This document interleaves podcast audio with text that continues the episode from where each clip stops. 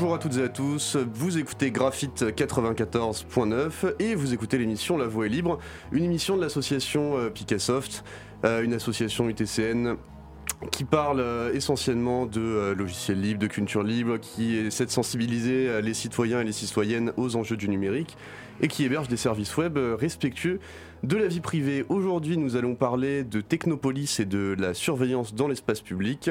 Et pour ce faire, nous avons le plaisir de recevoir Chloridric, qui est membre de la Quadrature du Net. Salut Chloridric. Salut, bonjour. Et euh, aujourd'hui, je suis également avec Stéphane et Romain euh, de chez Picassoft. Salut à vous. Salut. bonjour Quentin. Et euh, bah, je passe la main à Stéphane pour la traditionnelle interview. Alors juste avant l'interview, on a souvent parlé de la quadrature du net. Je vais juste me permettre de citer leur présentation sur leur propre site parce que je pense qu'elle va nous éclairer pour la suite. La quadrature du net promeut et défend les libertés fondamentales dans l'environnement numérique. L'association lutte contre la surveillance et la censure, que celles-ci viennent des États ou des entreprises privées. Elle questionne la façon dont le numérique et la société s'influencent mutuellement. Elle œuvre pour un Internet libre, décentralisé et émancipateur. Et donc aujourd'hui, on a la chance d'accueillir un de ses membres, Chloridric. Chloridric, est-ce que tu souhaites nous dire deux mots sur toi avant de nous parler de la campagne Technopolis?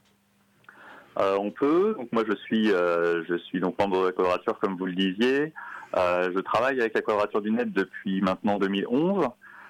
donc j'ai vu pas mal de pas mal de projets, pas mal de combats qu'on a qu'on a pu mener depuis depuis cette, ces années-là. et puis dans la vie, je suis développeur informatique, donc plutôt la partie technique des membres de la Quadrature qui représente un panel assez important de gens puisqu'il y a des gens qui viennent du milieu euh, du milieu juridique, euh, des gens qui viennent euh, du milieu plutôt artistique. donc on, représente quand même une, partie importante de, panel professionnel qui nous permet d'avoir une vision de l'impact des technologies qui est relativement vaste. et voilà, donc moi c'est plutôt la partie technique qui m'intéresse. Ok, merci bien. Euh, sur le site technopolis.fr, j'ai pu lire ceci, c'est ma deuxième citation, mais après j'arrête, hein. après je te, laisse un peu plus nous, parler. Euh, partout sur le territoire français, la Smart City, entre guillemets, révèle son vrai visage, celui d'une mise sous surveillance totale de l'espace urbain à des fins policières. En juin 2019, des associations et collectifs militants ont donc lancé la campagne Technopolis afin de documenter ces dérives et d'organiser la résistance.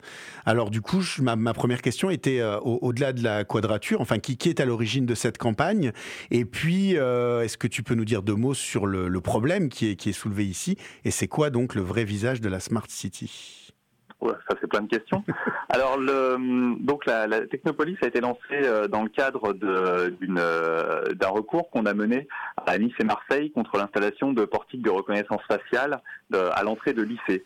Euh, c'est donc c'est ce, combat euh, qui a été mené euh, évidemment dans un cadre scolaire. Donc on a travaillé avec la CGT Éducation, la FCPE et la Ligue des droits de l'homme. Donc ça c'est ça a été un peu lancé dans ce cadre-là. Donc c'est pour ça qu'on a surtout travaillé sur des, des partenariats dans l'éducation. donc ça c'est ça c'est pour la pour la première question quel est le problème en fait en deux mots on va, on va rentrer un petit peu dans le détail, mais c'est quoi qui vous a alerté en fait au, départ? Alors particulièrement sur les sur les lycées ou en général sur euh, sur Technopolis? Ouais, comme c'est le point de départ, je pense que ça peut être intéressant, mais après je te laisse. Euh, euh, Alors c'est le point de départ des recours et euh, c'était euh, un peu le, gros sujet au moment où on a lancé Technopolis, mais en fait le point de départ est plutôt date plutôt de 2017-2018 où on a vu se déployer tout un tas de projets et il était important qu'on œuvre rapidement sur celui de Marseille-Nice, mais c'est pas celui qui était vraiment à l'origine de, des travaux. Hein. C'est juste a C'était plutôt le concept de Smart City. Et, si on voulait euh, œuvrer rapidement, il fallait qu'on fasse un recours euh, très très vite.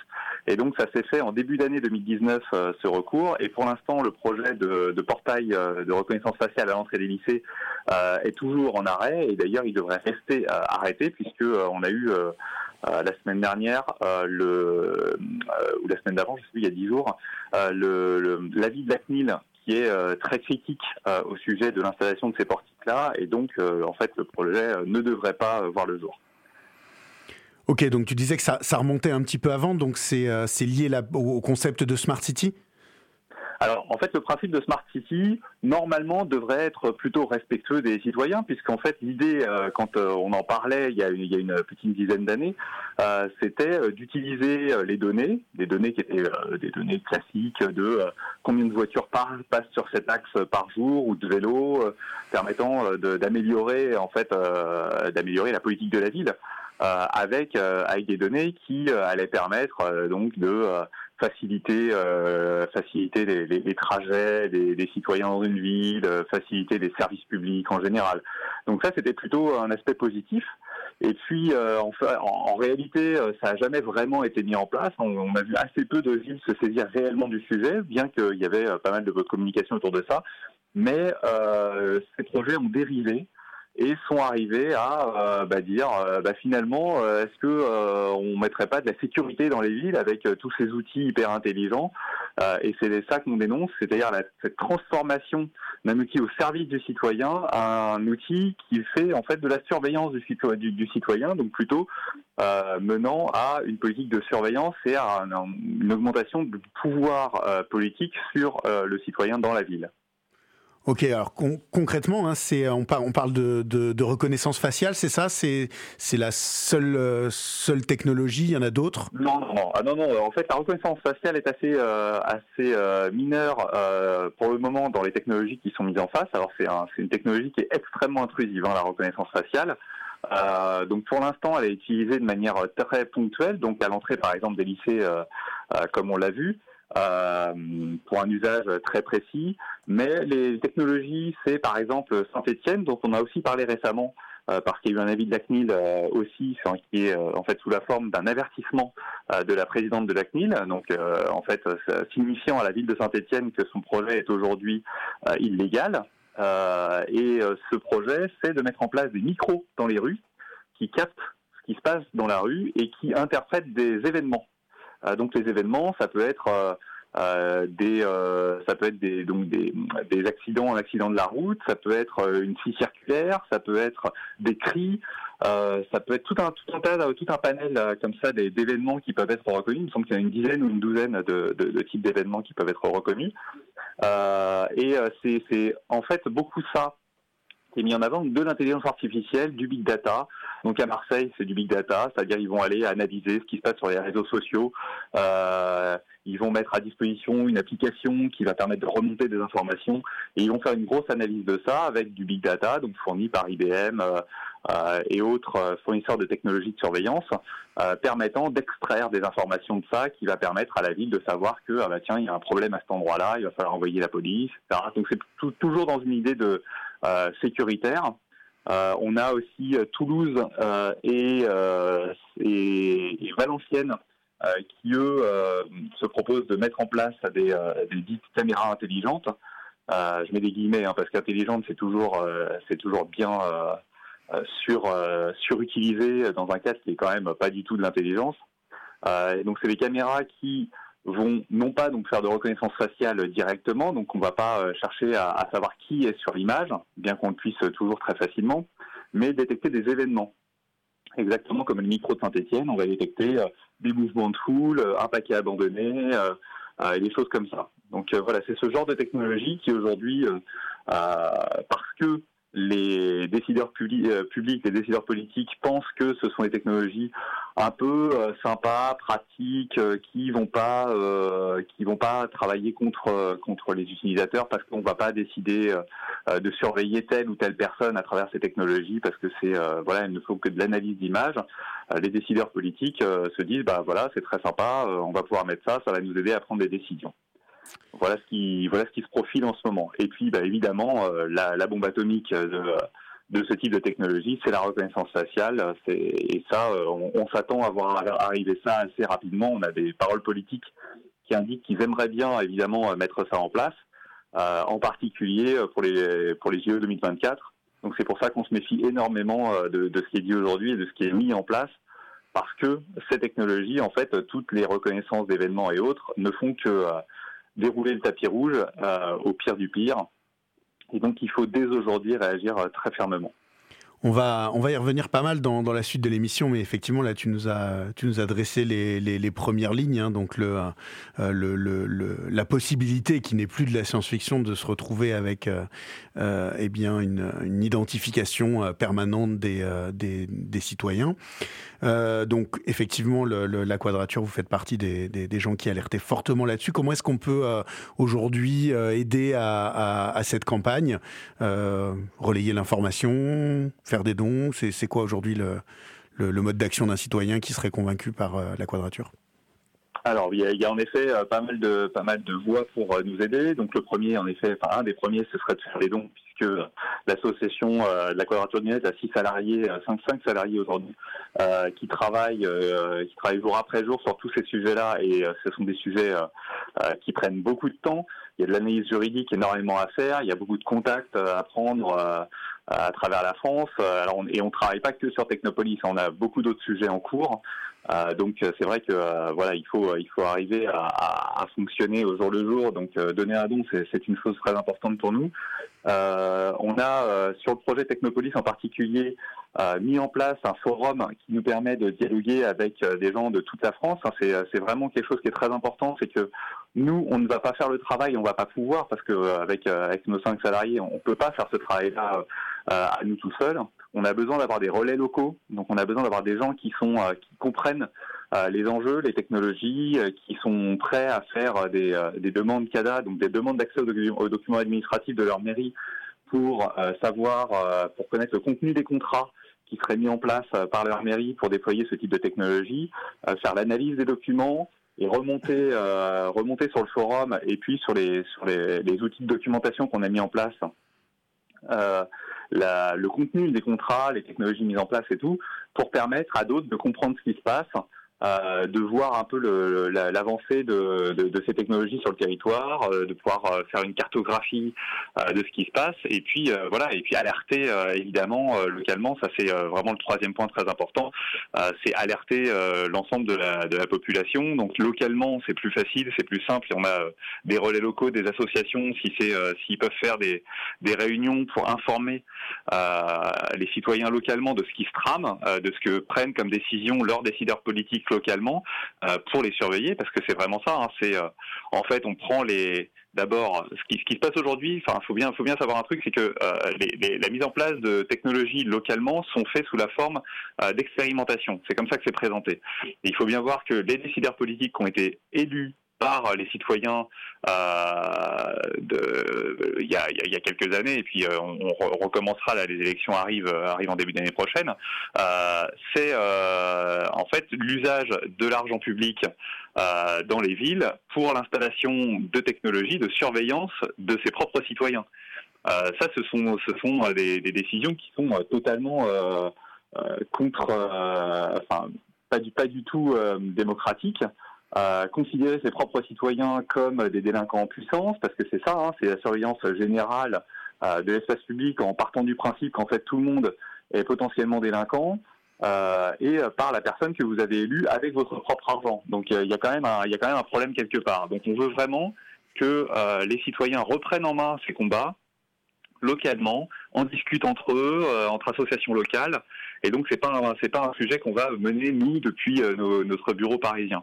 Donc ça c'est vraiment un, point très important, euh, c'est qu'il c'est qu'il faut que chacun reprenne, enfin prenne le combat politique localement. Et je crois que là tu tu, tu rejoins ce qu'on essaye nous aussi justement de faire passer beaucoup dans, dans, dans cette émission, c'est-à-dire que eh bien in fine le rôle d'association, même de grosses associations comme Framasoft ou la Quadrature, enfin grosse encore une fois, tu viens de le rappeler, c'est grosse vue de l'extérieur, mais à chaque fois c'est quand même des malgré tout des toutes petites structures en termes de moyens. Euh, c'est de porter une parole, mais après, c'est à chacun aussi de, de, de, faire le job. Et eh ben, écoute, euh, merci vraiment beaucoup à toi pour cette, euh, cette introduction. sachant, sachant juste, vas-y, vas-y, quand même, on dit faire le job chacun de son côté, on, on donne quand même un peu, et puis Framasoft, c'est la même chose. Hein.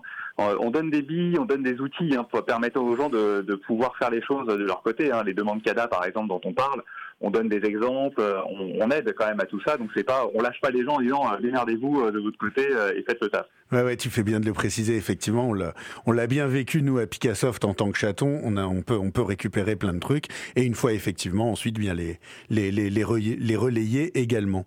Euh, donc effectivement, plein de plein de matériel pour tous ceux qui auront été euh, intéressés par ce sujet euh, à retrouver sur donc le site euh, technopolis.fr qu'on qu'on relaiera sur euh, sur le site de la radio. Bah, Chloridric, si si tu le souhaites, tu peux rester un petit peu avec nous. Hein. Je crois que c'est ton heure de de déjeuner, mais voilà, si si si t'as pas trop faim, tu peux rester un peu avec nous.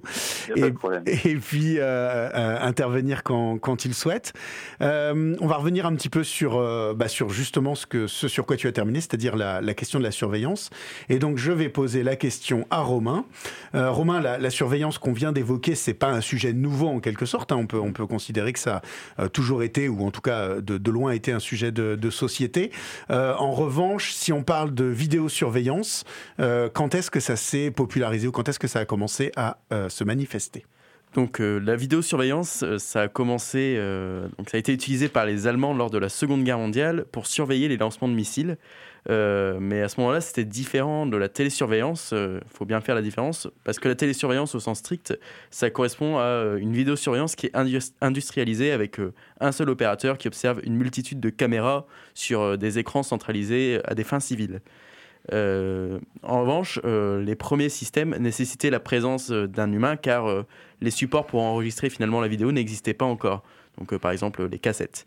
la première ville américaine qui s'est équipée de caméras de surveillance l'a fait en 1968 et dès 1973, les caméras surveillent le Times Square et consignent les enregistrements sur des cassettes. Et du coup, c'est dans les années 1980 que le système s'est généralisé au Royaume-Uni qui reste encore aujourd'hui le pays d'Europe le plus télésurveillé avec 500 euh, 000 caméras en 2008 à Londres, ce qui est pas mal. Euh, que ce soit dans l'espace public ou dans, ou dans l'espace privé. Et les politiques de vidéosurveillance se mettent en place dans d'autres villes en Europe dans les années 1990. Alors aux États-Unis comme en Angleterre ou même en France, on observe les plus grandes augmentations historiques de la vidéosurveillance après des événements graves comme par exemple euh, les attentats du 11 septembre et on peut aussi corréler euh, cette augmentation aux politiques conservatrices conservatrices comme tu y vas. Euh, en termes de, nombre et de positionnement, on est, on est comment en France par rapport à, euh, aux, autres pays que tu as mentionnés Donc, euh, il y a quelques chiffres qu'on peut tirer du livre Vous êtes filmé, euh, enquête sur le bluff de la vidéosurveillance de Laurent Muccielli. il y a 1,5 million de caméras qui filment les, lieux publics et les voies publiques, dont environ 150 000 à l'initiative des communes. on a 88% des villes de 15 000 à 150 000 habitants qui sont pourvues d'équipements de vidéosurveillance. Euh, près de 52 caméras par ville en 2016, et c'est un chiffre qui aurait doublé depuis 2010. Et enfin, euh, l'extension se poursuit depuis 2015 en direction des petites villes et euh, des territoires périurbains et même ruraux, donc on est à l'abri nulle part. L'État a investi plus de 210 millions d'euros entre 2007 et 2017 pour aider les communes à s'équiper de, de, matériel et les collectivités à peu près à la même hauteur, sans compter les dépenses des villes elles-mêmes. Donc, euh, il y a plein de caméras. J'imagine que euh, la, bonne nouvelle, c'est que ça sert à quelque chose. Tout ça, quand même, c'est qu'on est plus en sécurité, que ça marche bien. Euh, Quentin, tu, tu, tu, nous parles un petit peu de ça, là, de l'efficacité de la vidéosurveillance? Mais bien évidemment, Stéphane. Est-ce qu'on pourrait imaginer un seul instant qu'on dépense de l'argent public pour quelque chose qui ne ferait pas ses preuves? Ce serait assez absurde. Eh effectivement, pour justifier le, nombre de caméras, hein, les promesses de la vidéosurveillance, c'est d'abord euh, la baisse de la criminalité et euh, la prévention du, terrorisme, hein, deux marronniers euh, qu'on retrouve beaucoup dans les argumentations autour de la vidéosurveillance. Mais comme on l'a vu aujourd'hui aussi, comme Chloridric nous l'a rappelé, la vidéosurveillance entend lutter donc contre une menace protéiforme, assez floue, qui va des incivilités au non-respect du code de la route, en passant par les crimes que j'ai mentionnés, mais on est vraiment en présence d'un ogre qui cherche à absolument tout capturer. Alors, en ce qui concerne l'efficacité des, caméras euh, pour résoudre stricto sensu des délits et des crimes, il est assez difficile de trouver des études d'évaluation. Euh, il y a des études dont on aussi dont la comment dire la, légitimité, les procédures ont été remises en cause parce que euh, il y avait beaucoup de conflits d'intérêts. Donc honnêtement difficile de se faire un avis très éclairé. Néanmoins, les rares études euh, existantes soulignent l'absence de corrélation systématique entre la densité de caméras euh, sur un espace public et les effets euh, prétendument préventifs. par exemple, la Cour des comptes régionale de Saint-Etienne montrait qu'en 2010, le système de, de vidéosurveillance coûtait plus d'un million d'euros par an pour un taux de fait, je cite, repéré ou élucidé de seulement 2% sur l'année. à Lyon, à la même époque, un autre rapport montre que pour un coût de 3 millions par an, seulement environ 1% des faits euh, étaient repérés ou élucidés. Et enfin, euh, la cerise sur le gâteau, la star de la vidéosurveillance, Nice explose le plafond avec un coût de 17 millions euh, d'euros annuels estimé en 2018 pour seulement 1,2% de taux d'élucidation. Alors cette question pose clairement pardon, le problème du rapport entre le coût et l'efficacité des systèmes, alors là je parle de vidéosurveillance, mais qu'on pourra sans doute étendre à l'ensemble de la surveillance mise en, cadre, mise en œuvre dans le cadre des Smart Cities. Donc ce rapport coût-efficacité est incroyablement faible. Alors effectivement, on pourrait se dire que, bon, malgré tout, 1 ou 2%, c'est déjà ça de prix. Euh, la disclaimer, c'est juste mon, mon avis, mais je pense qu'avec euh, un coût aussi énorme investi dans la surveillance des citoyens, il serait quand même possible d'investir euh, cet argent dans des politiques de cohésion sociale, de vivre ensemble et d'accompagnement. Mais ça, c'est une autre histoire qu'on ne développera peut-être pas tout de suite. Avec peut-être. Il y, a un petit point intéressant. Euh, j'allais le dire, Claude, mais je te laisse. Vas-y. Tu as la main, tu as la main. Pardon. Non, non je t'en prie, je t'en prie, vas-y, vas-y. Euh, sur le sur le coup, euh, c'est que là, nous, on travaille dans, dans, dans, la Technopolis sur les différents projets dont on dont on parlait, avec des projets qui, de temps en temps, sont entièrement pris à la charge des entreprises qui les déploient. Par mmh, exemple, Cisco à Nice et Marseille, ou ou encore Huawei à Valenciennes. Euh, déploie euh, ces systèmes-là de manière entièrement gratuite. Et donc la question, c'est euh, à chaque fois, c'est pourquoi ils se permettent de faire ça? Et donc, bah, on voit bien que des expérimentations de ce type-là, avec des milliers de cobayes potentiels euh, qui n'ont rien demandé à personne, qui sont les citoyens dans les rues, en fait, euh, les entreprises sont extrêmement intéressées pour récupérer toutes ces informations. Donc on va vous dire, oui, oui, à 17 millions, mais vous en faites pas, euh, nous c'est gratuit. Bah ouais, mais en fait, on est juste en train d'offrir aux entreprises un terrain d'expérimentation gigantesque en temps réel, permanent, avec en fait tous nos visages, tous nos comportements à nous. et ça, c'est un tout autre problème. Et puis comme tu l'as comme tu l'as mentionné aussi, euh, c'est une euh, c'est une façon de de commencer à faire accepter les choses. C'est-à-dire que si effectivement ça fonctionne à un moment, euh, eh bien on voit tu as cité l'intérêt des, des, hommes politiques pour la surveillance, de l'État pour la surveillance. On pourrait citer effectivement l'intérêt de ces entreprises pour leurs propres intérêts industriels. On va, on va y revenir dans, dans, quelques instants. Il y a, peut-être un, autre point aussi sur les inconvénients. C'est-à-dire que là, on parle du coût financier, mais pour le coup, il y a aussi un coût social, c'est-à-dire qu'on on en a parlé hein, la, la, semaine dernière quand on a parlé de, de notamment de la, la, neutralité du. Non, c'était quand on a parlé de Mobilison, je pense. Bon, je sais plus, mais on en a parlé à un moment entre les moments où on enregistre au moment où on diffuse. Enfin bref, en tout cas, le, le simple fait de se savoir surveiller, hein, on a on a évoqué le, le, le, concept de panoptique, mais le simple fait de savoir de se savoir surveiller a des conséquences. Et donc à un moment, ce coût-là, il n'est pas neutre non plus. Euh, voilà, ça, ça me revient. On a parlé aussi avec Mobilison de, de l'impact sur les, les organisations militantes. Euh, mais donc bref, tout, tout, tout, ça, ça a aussi un coût qui n'est pas uniquement euh, le coût financier. Euh, sachant que quand, quand on parlait d'événements, c'est-à-dire que les caméras ou les micros qui sont dits intelligents et qui sélectionnent un certain nombre d'événements pour, pour déclencher des alertes, le choix de quels événements déclencher des alertes est entièrement politique. C'est-à-dire les, les, micros, par exemple, se déclenchent sur du bruit de bonbonnes de peinture. Donc en fait, le choix politique euh, est porté sur lutter contre les tags. Voilà, donc tout ça, tout ça, ce sont des ou les si circulaires ou autres, ce sont des choix politiques euh, et, et c'est pas neutre euh, les, euh, les, décisions qui sont prises sur la sur les, les, les détections d'événements.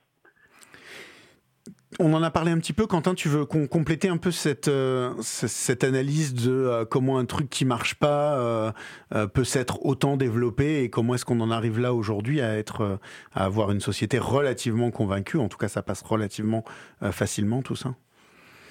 Alors, bah, c'est vrai qu'il y, a. Chloridric l'a mentionné, les industriels du secteur sont extrêmement actifs dans cette idée. D'ailleurs, je voulais aussi rajouter à ce qu'il disait, peut-être que comme beaucoup, quand les industriels sont prêts à, raquer et à offrir des choses, on en avait parlé lors de l'émission sur Linux, c'est un petit peu comme un dealer, c'est-à-dire que la première dose est gratuite, tout le monde est content, et puis ensuite on peut imaginer aussi que une fois qu'on est complètement, en tout cas les politiques se sentent complètement dépendants de la vidéosurveillance, et eh bien après ce sera encore plus d'argent public qui devra être investi. Bon ça je, je spécule simplement, mais en tout cas disons que ces industriels comme Thales, Safran, FH et tant d'autres investissent massivement euh, là-dedans. Ils sont aussi membres du CICS, donc le Conseil des industries de la confiance euh, et de la sécurité. Je trouve que ce nom est assez rigolo et donc qui est aujourd'hui un des interlocuteurs privilégiés de l'État avec un marché qui revendique 125 000 emplois et 21 milliards de chiffre d'affaires en 2017. Donc là, on est en plein dans euh, ce qu'on appelle le capitalisme de surveillance euh, qui euh, s'étend euh, de plus en plus ces dernières années. Donc ça c'est la première raison, hein, comment un truc qui, qui marche pas se développe autant. Je pense qu'il y a une deuxième raison qui est assez idéologique, qu'on retrouve un peu partout dans le monde aujourd'hui, c'est ce qu'on appelle le technosolutionnisme, qui pense en gros que la technologie peut apporter une réponse définitive et si possible neutre à l'ensemble des, des problèmes de la société. Donc Eric Schmidt, euh, qui est un des dirigeants de Google, annonçait bien en 2012 lors d'une conférence, euh, donc je, traduis, si nous nous y prenons bien, je pense que nous pourrons réparer euh, tous les problèmes du monde. Donc euh, vous imaginez bien que c'est pas le seul euh, dans les grands ponts de la technologie à penser ça. Donc c'est une idéologie qui rêve d'une solution optimale, algorithmique, probablement dénuée des biais humains, alors qu'on ne cesse de constater que même les meilleurs entre guillemets algorithmes reproduisent sans cesse euh, ces mêmes biais, ce qui est tout à fait logique. Et comme nous l'a rappelé Chloridric, Chloridric, pardon, comment peut-on imaginer que des choses qui sont conçues par des humains avec des alertes qui sont définies par des humains, des choses à chercher qui sont définies par des humains, eh bien, et une sorte d'objectivité. De, c'est vraiment euh, euh, enfin, illogique. Euh, alors, comme vous êtes des, des, méchants activistes, moi j'ai quand même un, aspect positif à donner. Non, quelque chose que je voudrais quand même souligner, c'est que il y, a, il y a un truc quand même intéressant avec euh, la, la, la, vidéosurveillance que je, ramène à l'idée du placebo, c'est-à-dire que on, peut se poser la question de savoir si in fine c'est pas la question du ressenti euh, qui, est, euh, qui, est, la plus intéressante, enfin qui est la plus performante plutôt, c'est-à-dire qu'effectivement, in fine que les gens soient en sécurité ou pas, c'est quelque chose qui est dur à mesurer. Par contre, s'ils se sentent en sécurité, eh bien on peut quand même considérer qu'ils se sentent mieux, et donc la vidéo peut, la vidéosurveillance peut de ce point de vue-là agir comme un placebo et donc fonctionner. Alors je, je cherche pas à faire le contradicteur à l'intérieur de l'émission, mais je crois que c'est quand même important de le rappeler euh, parce que, à mon sens, en tout cas, c'est probablement une des raisons qui fait que euh, que, ça fonctionne. Donc c'est une, une, réponse en quelque sorte à ta question. Après, à savoir si c'est une réponse satisfaisante et qui vaut tout ce qu'on y investit, ça effectivement la question reste ouverte. Après, juste un petit mot, euh, on peut aussi se dire que le fait euh, d'avoir des systèmes de plus en plus omniprésents justement sous forme de panoptique euh, crée aussi un sentiment d'insécurité parce qu'il implique qu'on a besoin de ces systèmes afin d'être en sécurité. Donc c'est vrai que ça, ça peut être les deux, mais effectivement l'effet placebo est pas négligeable sans doute. Euh, une question qui euh, ne sera pas totalement fermée euh, aujourd'hui. On fera probablement encore 4 ou 5 émissions sur ce sujet, n'est-ce pas Quentin, comme d'habitude hein Non, pardon, on promet 4 ou 5 émissions sur ce sujet uniquement. on a cité pas mal d'exemples, je ne sais pas si, si, si, si, on veut en, citer d'autres là autour de, de, du concept de, de Smart City. Peut-être qu'on pourra redonner aussi la, la parole quelques minutes à Chloridric pour nous parler de ce qui se passe avec l'identification sur les téléphones portables. Euh, mais peut-être Quentin d'abord, tu veux... Non, bon, finalement, euh, je pense que sur, le site de Technopolis, euh, il y a absolument tous les exemples qu'on prévoyait de citer. Chloridric, on a déjà cité euh, plusieurs. La reconnaissance faciale testée dans les lycées à Nice et Marseille, l'audiosurveillance à Saint-Etienne. J'avais aussi noté, mais ça c'est toujours issu du site Technopolis, qu'à Lannion, en Bretagne, il y avait des, mm, un projet de capteurs qui permettent de suivre les smartphones à la trace pour reconstituer des, trajets. Alors notons que c'est pas nouveau, hein, parce que les, écrans publicitaires dans le métro le font déjà particulièrement bien. Et à Marseille, j'ai juste été interpellé euh, par la création de l'Observatoire de la tranquillité publique. J'ai vraiment euh, du mal à comprendre ce... Ça fait partie du ministère de la Paix. c'est vraiment extraordinaire. Euh, voilà, mais qui se veut agréger un tas de données qui vient d'acteurs privés, d'acteurs publics, euh, des citoyens eux-mêmes. On leur dit, vous pouvez envoyer des photos, euh, des choses comme ça, des fichiers de criminalité, de la vidéosurveillance, mais aussi des données des hôpitaux, des messages sur les réseaux sociaux. Tout ça dans l'idée qu'avoir un ensemble de données à hétérogènes, de formes très différentes, permettent d'analyser, d'éclairer les situations passées, mais aussi d'anticiper les situations probables. Une très belle promesse. Heureusement, euh, quand donc on sera totalement surveillé en Europe, on pourra aller ailleurs. Euh, Quentin, on pourra aller habiter en Chine, en Russie, aux États-Unis. Évidemment, puisque là-bas, euh, là-bas encore, au niveau surveillance, on est vraiment pas mal. Alors, je pense qu'en Chine, inutile de le rappeler, ça a pas mal fait scandale, mais par exemple, la reconnaissance faciale qui est utilisée au service de ce fameux crédit social qui conditionne l'accès à des services publics, à des crédits. Euh, à certains postes et qui punit non pas la délinquance mais euh, les incivilités. Par exemple, euh, si vous mangez dans le métro ou si vous promenez votre chien sans laisse, c'est des choses qui peuvent faire baisser votre crédit social. Alors c'est vrai qu'on se croirait vraiment dans un, univers dystopique, mais euh, c'est une réalité aujourd'hui. Donc en Russie, on a aussi des systèmes de reconnaissance faciale euh, euh, live, vraiment proactifs, qui scannent en permanence l'ensemble des visages. Donc là, on n'est plus seulement sur de l'identification a posteriori, mais a priori. Je ne sais pas si Chloridric, tu as des choses à rajouter là-dessus? Pas particulièrement. C'est une une belle liste de technologies.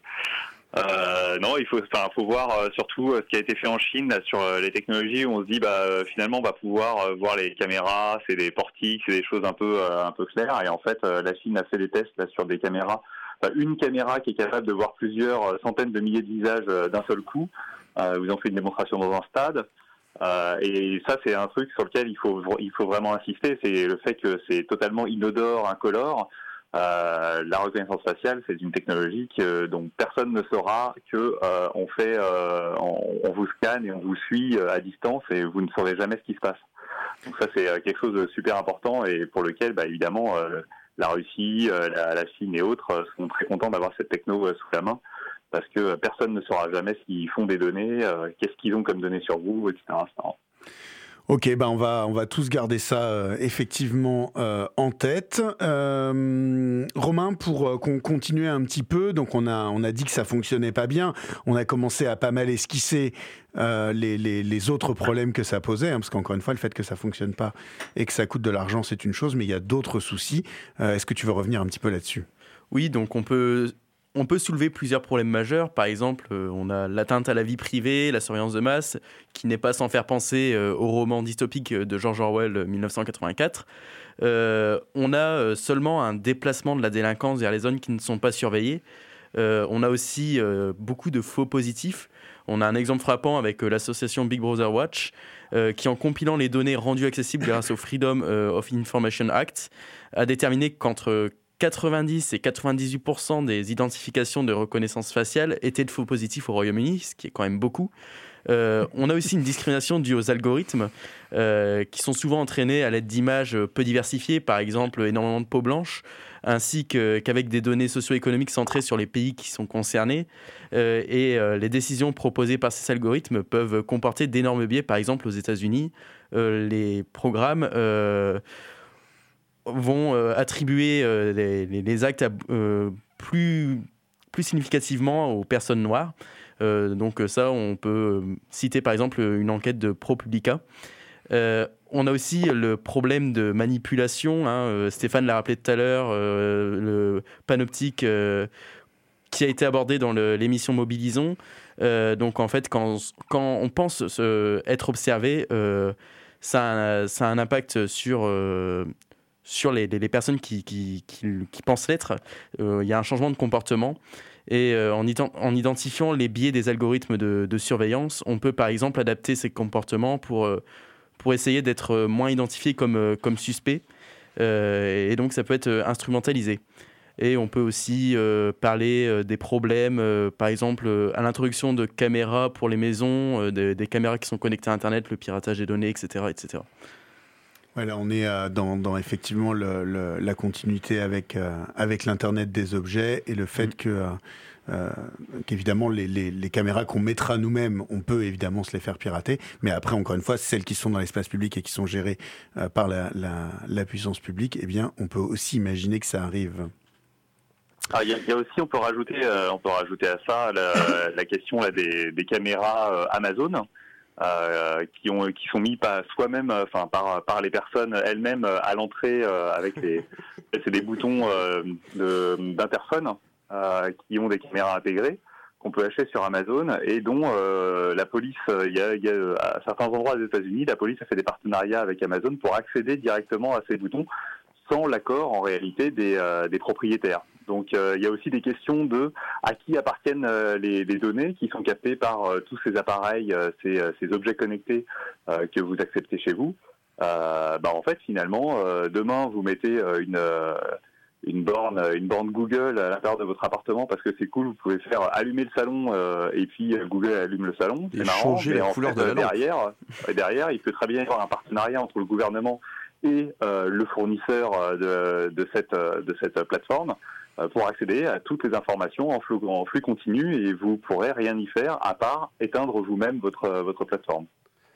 Mais ça, ça c'est très intéressant. C'est ce que disait Stéphane. Je ne sais pas si tu, veux rebondir là-dessus euh, hors antenne euh, tout à l'heure, à savoir que euh, on n'est pas du tout là dans une histoire de totalitarisme où on va vraiment aller voir les gens, leur mettre un flingue sur la, tête et leur, demander de nous donner toutes leurs données. En fait, on, arrive à instrumentaliser suffisamment enfin, on, arrive à faire en sorte que les gens finalement donnent d'eux-mêmes et sans s'en rendre compte euh, la plupart de leurs données, installent des systèmes de surveillance chez eux. Euh, bah, tu as parlé de la Google Home ou de la Alexa, mais il y a tout un tas de choses et je trouve que c'est un, des trucs les plus vicieux euh, jamais vu quoi.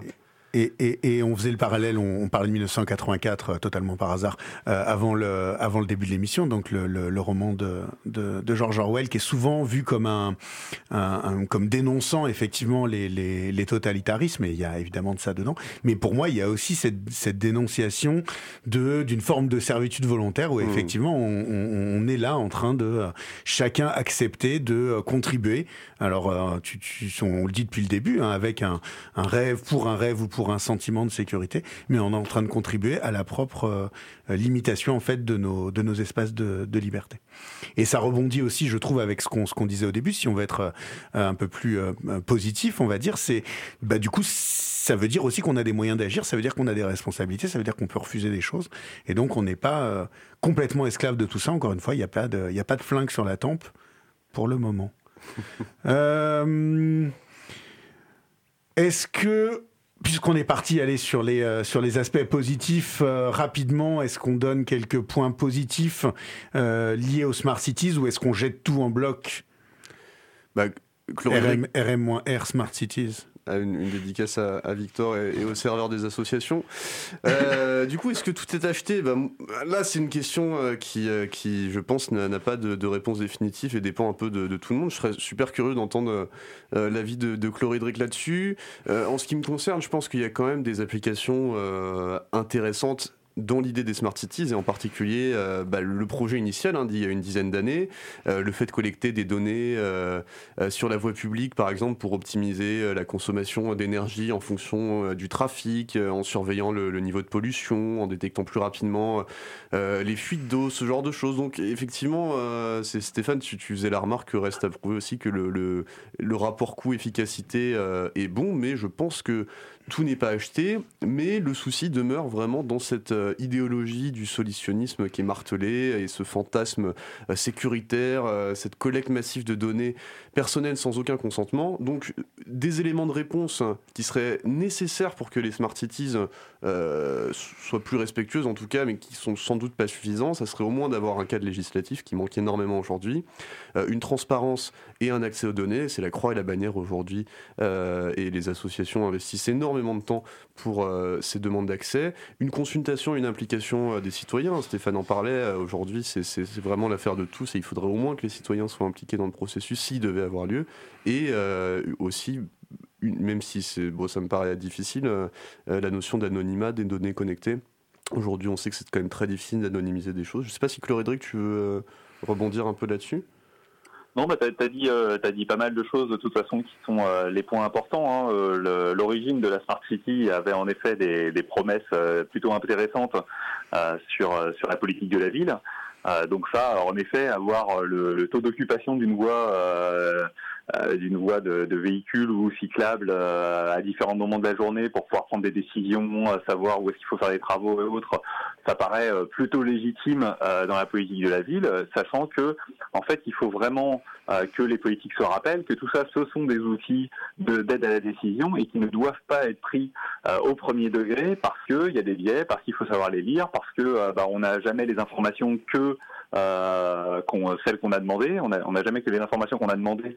Euh, et puis bah, celles qu'on n'a pas demandées, bah, en fait, elles sont oubliées dans le, dans le process. Donc évidemment, là où on met des capteurs, on a les infos. Et puis bah, là où on les met pas, euh, bah, en fait, on les a pas.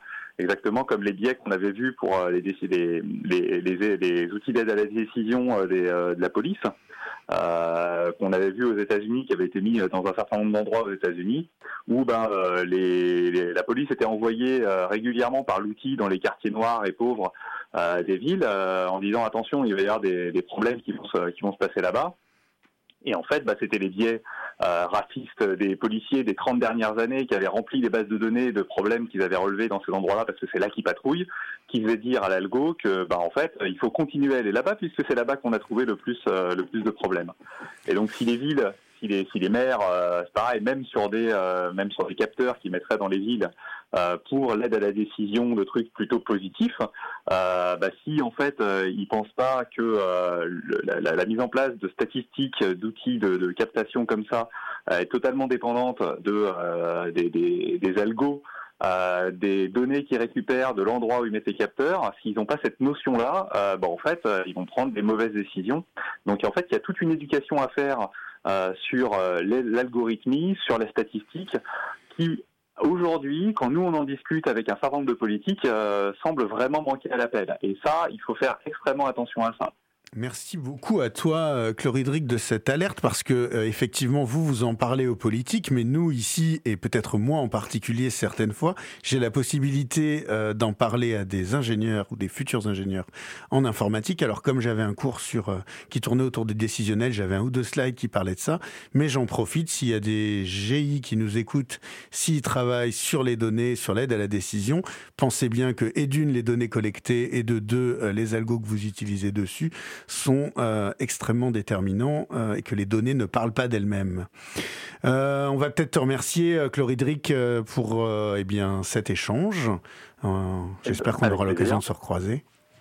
Merci infiniment pour ces éclairages, vraiment c'était chouette.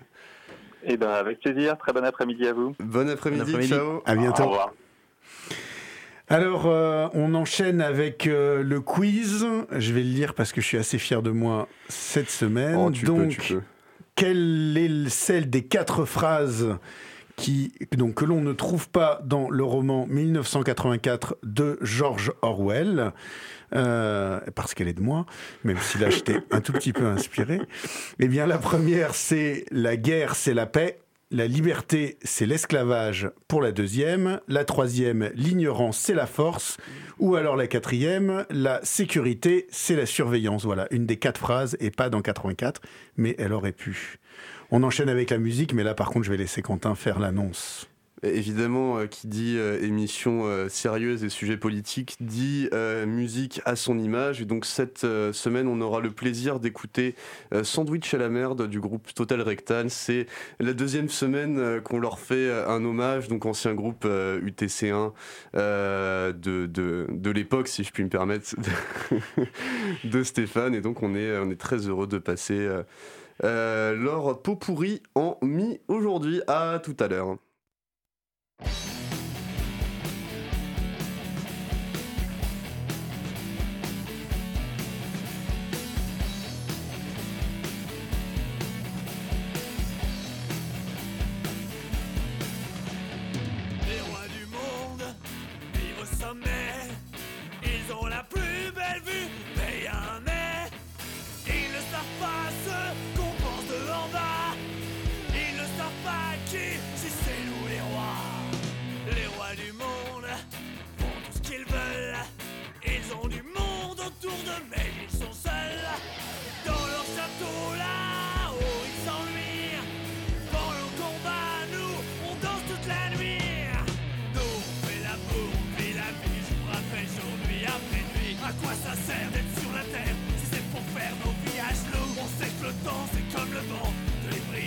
on se fout pas mal de la morale. On sait bien qu'on fait pas de mal.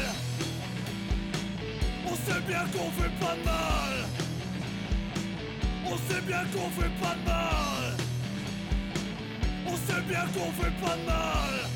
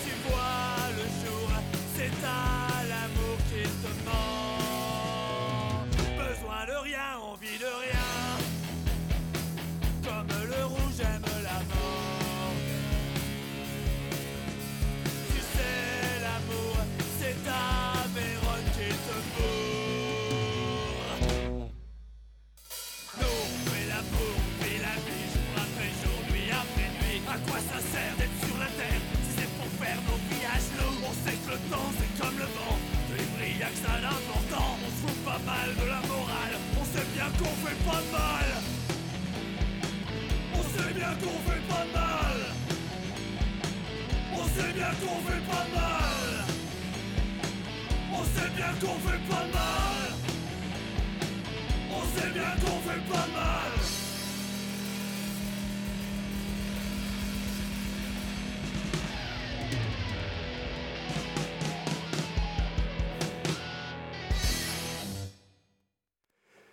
Et de retour euh, sur Graphite 94.9 pour la fin euh, de cette édition de l'émission de la Voix libre consacrée euh, à la campagne Technopolis de la Quadrature du Net. Stéphane, je crois qu'il est temps que tu nous donnes euh, la réponse au quiz. Eh bien, donc la phrase qui n'était pas dans 1984, c'est la sécurité, c'est la surveillance, mais elle aurait pu y être puisque, comme les trois précédentes, eh bien, on a une opposition discutable entre les deux termes. On a terminé? Eh ben écoute, je crois qu'on a terminé. Peut-être qu'on peut donner euh, deux liens à retrouver également donc sur radio.picassoft.net. Le premier, c'est Technopolis. Alors, euh, techno suivi de police, P-O-L-I-C-E. Donc, technopolis.fr pour suivre euh, la campagne euh, et puis découvrir aussi tous les projets, peut-être près de chez vous, de, Smart Cities de, de, surveillance. Et enfin, le site de la Quadrature du Net, eh bien, c'est laquadrature.net. Vous pouvez suivre toutes les actions de la Quadrature. Je pense qu'on est bon. Du coup, euh, fin de l'émission. Merci à vous deux, merci à Chloridric et à la prochaine. Ciao. Salut Quentin, merci. Salut.